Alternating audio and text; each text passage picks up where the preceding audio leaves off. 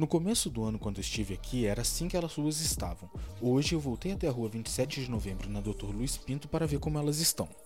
Como prometido, com a diminuição das chuvas, o departamento de obras começou o asfaltamento das ruas. Ainda não está completo, mas quem precisar do acesso por aqui já conta com boa parte das ruas em quase perfeito estado.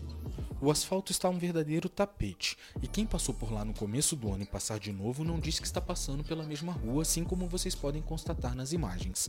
O único problema é que um dos lados o asfalto não está completo, mas a parte mais impressionante ficou por conta da rua Dr. Luiz Pinto. Ela estava muito mais castigada e agora de ponta a ponta não encontramos um único buraco. Para ficar perfeito, o departamento de obras precisa completar somente um pequeno trecho para que assim como na rua Dr. Luiz Pinto, a rua 27 de novembro também também possa estar asfaltada por toda a sua extensão.